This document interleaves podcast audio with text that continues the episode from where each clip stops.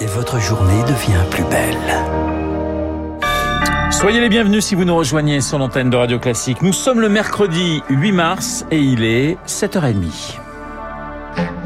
La matinale de Radio Classique avec Renaud Blanc. Et le journal essentiel présenté par Charles Bonner. Bonjour Charles. Bonjour Renaud, bonjour à tous. À la une ce matin, des bras d'honneur et des larmes. Des bras d'honneur du ministre de la Justice Éric Dupont-Moretti contre des députés LR. Ces excuses n'ont pas apaisé les, apaisé les tensions à l'Assemblée nationale. Les députés examinaient une proposition de loi rendre obligatoire l'inéligibilité pour des condamnations, notamment de violences conjugales portées par Aurore Berger, présidente du groupe Renaissance.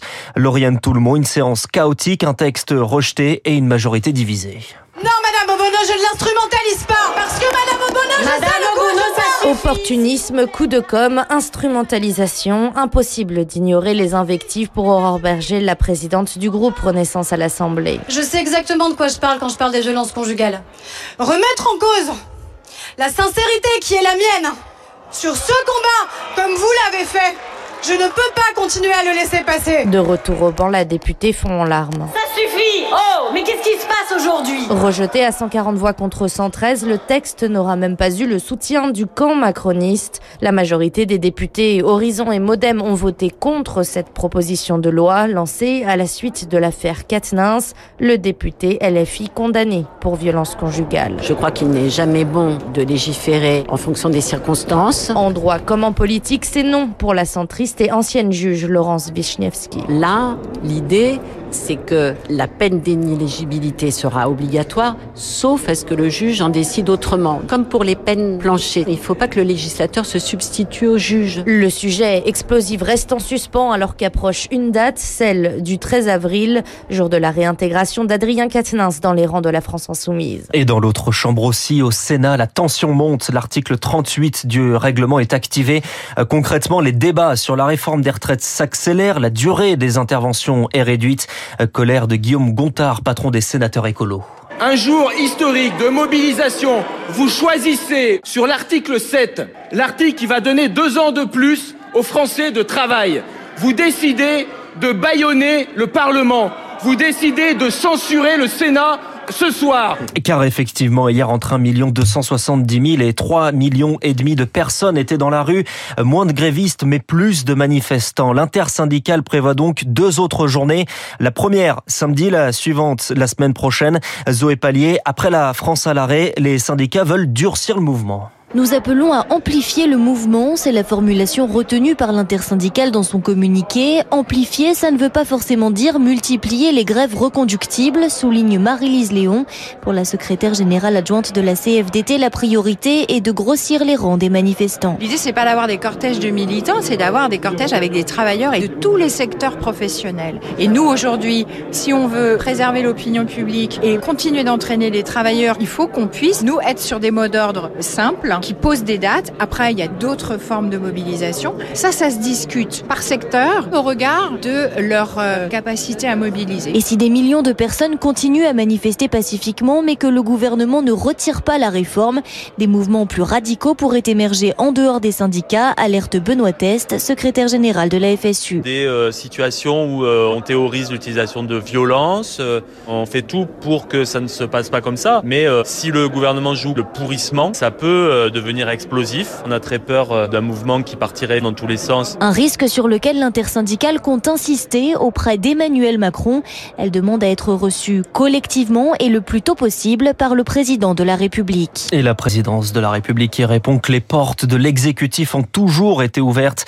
En attendant les prochaines manifs, la grève se poursuit, moins suivie dans les transports aujourd'hui. Deux tiers des TGV sont tout de même supprimés. Vous écoutez Radio Classique, il est 7h34. Nous sommes le 8 mars et le 8 mars, c'est la journée internationale des droits des femmes. Des manifestations dans la rue aujourd'hui. Oui, rassemblement dans 150 villes de France et une cérémonie au Palais de Justice de Paris à 16h. Hommage à Gisèle Halimi, avocate décédée à l'été 2020, figure majeure des combats féministes.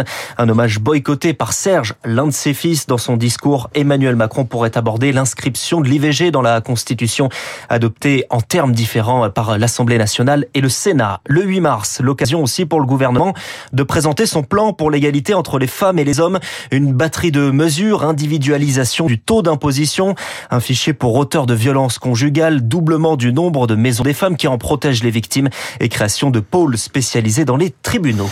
EDF, Charles, EDF doit revoir sa stratégie pour résoudre les problèmes de corrosion. C'est une demande de l'ASN, l'agence de sûreté du nucléaire, après la découverte d'une fissure d'ampleur de 15 cm et demi sur un circuit de secours de la centrale qui est en ce moment à l'arrêt de Panly en Seine-Maritime.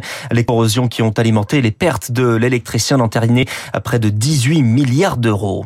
En Ukraine, la bataille de Bakhmut dans le Donbass. Ce matin, le groupe Wagner revendique la prise de toute la partie orientale de la ville. Le groupe Wagner, ce sont ces mercenaires russes engagés sur le terrain. Bakhmut, enjeu central. Si toute la ville tombe, la Russie aura la voie libre sur l'est du pays, selon les mots de Volodymyr Zelensky.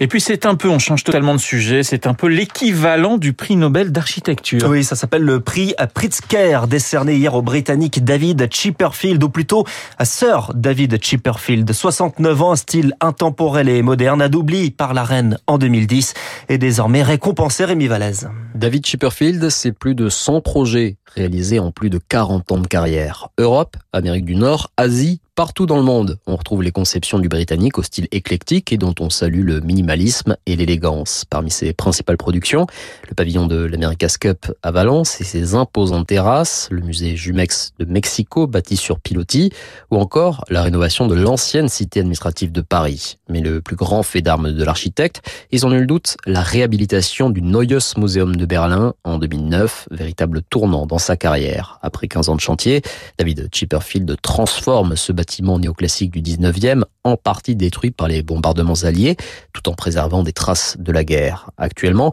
l'architecte multi-récompensé planche sur deux autres projets d'envergure, l'extension du musée archéologique national d'Athènes et un nouveau stade pour les Jeux olympiques d'hiver de 2026 à Milan. Un portrait signé Rémi Vallès du sport du football pour terminer la descente aux enfers du SCO d'Angers, dernier du championnat de Ligue 1 et désormais sans entraîneur après la démission d'Abdel Boisama.